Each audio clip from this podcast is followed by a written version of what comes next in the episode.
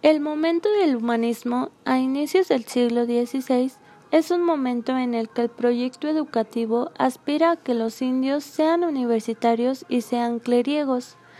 y decían que los indios no estén en comunicación con los españoles, porque solo van a aprender malas costumbres, porque como diría en algún momento el franciscano Motolineal, si los indios saben que los españoles son cristianos, creerán que jurar, mentir, robar son cosas propias de cristiano.